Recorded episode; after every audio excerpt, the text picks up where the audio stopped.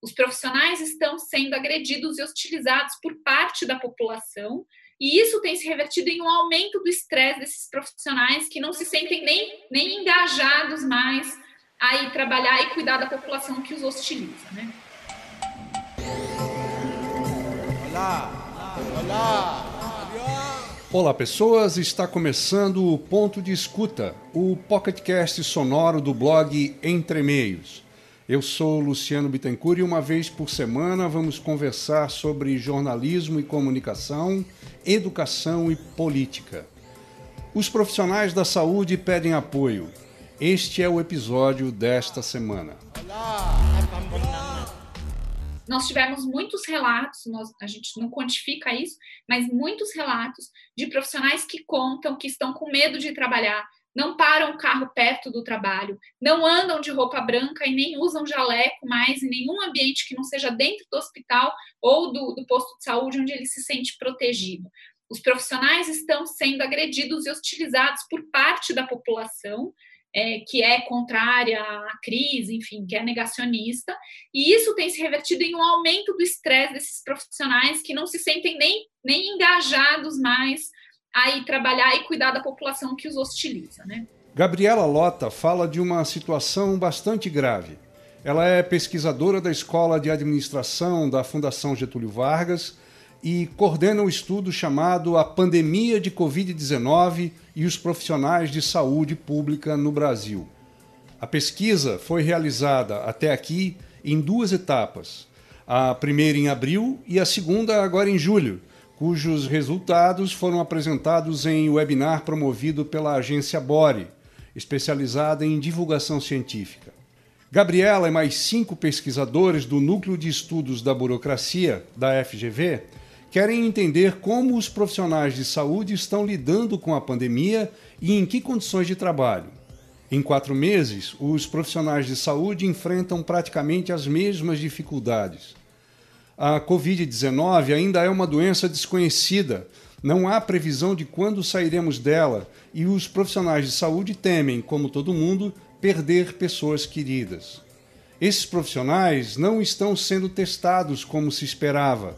Enfrentam a demora no resultado dos exames e boa parte deles tem de comprar os próprios equipamentos de proteção para lidar com pacientes infectados.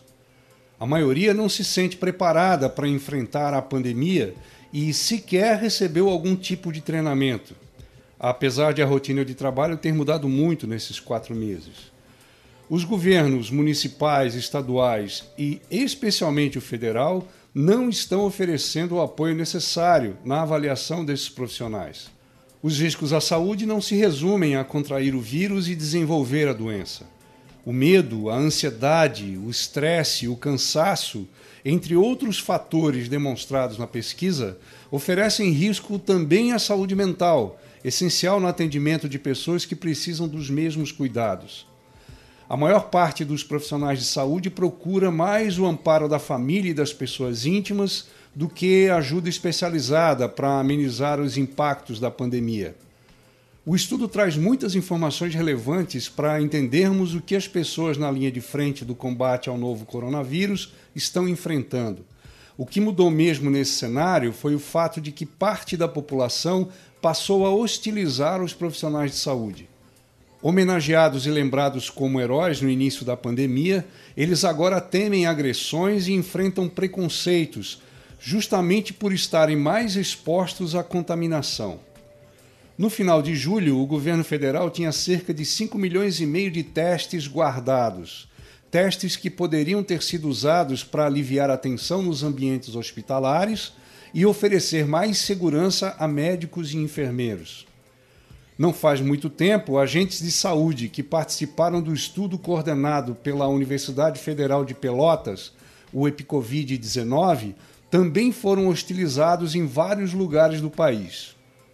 Essencial para sabermos a situação da pandemia, o estudo não obteve novo financiamento do Ministério da Saúde porque, supostamente, não oferece condições de análises mais regionalizadas.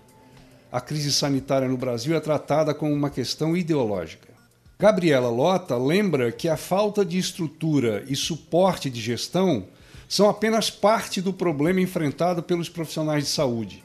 Uma outra parte importante do apoio que eles precisam não vem dos governos. Também precisamos melhorar o apoio público aos profissionais, campanhas de sensibilização, imagem positiva dos profissionais de saúde é, na mídia, por parte dos governos, né, para os profissionais se sentirem amparados, aquelas práticas que a gente tinha no começo da pandemia de bater palma nas janelas, isso se acabou e acabou sendo substituído em parte por agressividade, nós precisamos voltar para esse primeiro momento, porque dependemos de profissionais de saúde no enfrentamento à pandemia. O Núcleo de Estudos da Burocracia propõe uma ação aparentemente simples para dar mais autoestima aos profissionais de saúde.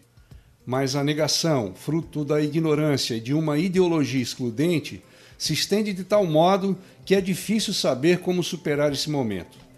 A ciência, o jornalismo, a mídia, a educação, a política, tudo parece estar em descrédito.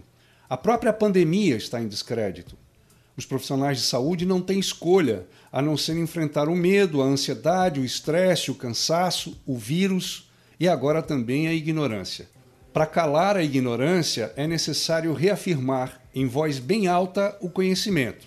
Os profissionais de saúde merecem isso. Até semana que vem.